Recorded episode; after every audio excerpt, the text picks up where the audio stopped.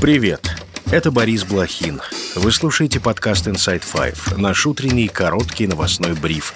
Пять самых важных и интересных историй от инсайдера всего за несколько минут. Сегодня 18 декабря, понедельник. История первая. Легион Свобода России взял на себя ответственность за атаку в Белгородской области. В телеграм-канале формирования говорится, что в минувшее воскресенье бойцы зашли на территорию региона, уничтожили взводный опорный пункт российских войск и уже вернулись. Мы российские добровольцы и мы имеем право приходить домой в любое время, заявили представители легиона. В Минобороны Украины подтвердили, что, цитата, «противники кремлевского режима совершили атаку на Белгородскую область». В ведомстве заявили, что нападение вызвало панику среди личного состава местного гарнизона. Российские военные открыли хаотичный артиллерийский огонь по окрестным селам. Глава региона Вячеслав Гладков сообщил, что в результате перестрелки в селе Теребрино повреждены три жилых дома, линии электропередачи и газоснабжения снабжения. Легион Свобода России воюет на стороне Украины. Бойцы утверждают, что устраивали рейды в приграничные регионы, в том числе в Белгородскую область. Ранее Верховный суд России объявил легион террористической организацией.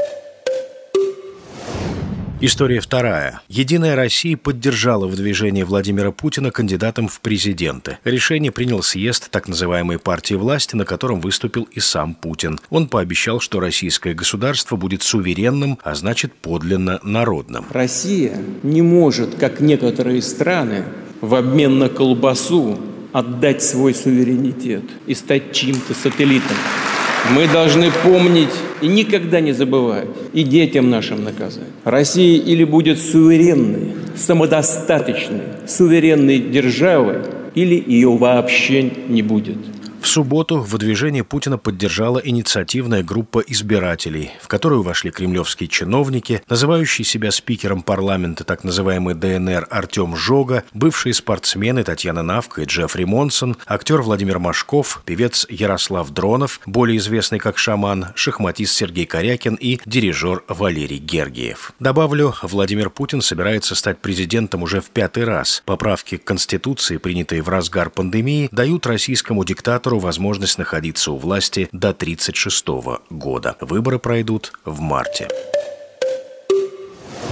История третья. В кабинете главкома ВСУ Валерия Залужного нашли прослушивающие устройства. По данным РБК Украина и Украинской правды, приборы обнаружили при подготовке нового помещения, в котором мог бы в будущем работать Залужный. Источники утверждают, что устройства оборудованы элементами неустановленного образца, поэтому их происхождение идентифицировать нельзя. Прослушку также нашли в кабинетах некоторых сотрудников офиса главкома. В СБУ заявили, что устройства были в нерабочем состоянии деяний. Открыто уголовное дело. Украинские и западные СМИ периодически пишут о противоречиях между Владимиром Зеленским и Залужным. В ноябре главком ВСУ заявил журналу «Экономист», что война зашла в тупик. Зеленский после интервью Залужного отметил, что не считает ситуацию патовой, но признал, что положение на фронте сложное, а желаемых результатов на поле боя нет из-за недостатка вооружений. Добавлю, Брюссель и Вашингтон до сих пор не одобрили новые пакеты помощи Украине. Евросоюз должен выделить Киеву 50 миллиардов евро. Принятие решения блокирует Венгрия. Белый дом планирует оказать Украине помощь в размере 60 миллиардов долларов. Но республиканцы в Конгрессе согласны поддержать законопроект в обмен на ужесточение мер в отношении нелегальных мигрантов.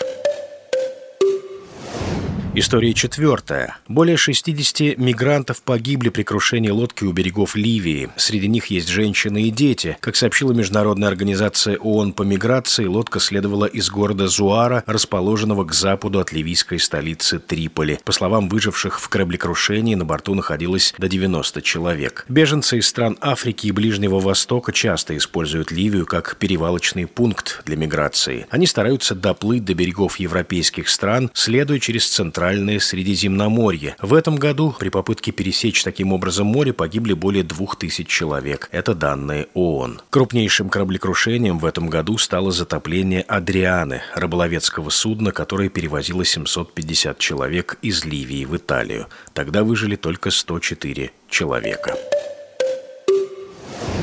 История пятая. Сильнейший ураган обрушился на Атлантическое побережье Аргентины. Жертвами стихии стали более 10 человек. Больше всего пострадал город Байя-Бланка. Сильные порывы ветра стали причиной обрушения крыши местного спортзала, где находилось большое количество людей. Местные власти назвали ситуацию в городе катастрофической. Десятки людей получили травмы из-за упавших деревьев и сорванных крыш. Скорость ветра во время бури достигала 140 км в час. В соцсетях жители делятся фотографиями невероятных размеров града. Президент страны Хавьер Милей выразил соболезнования семьям жертв стихии. И это все на сегодня. Это был подкаст Inside Five.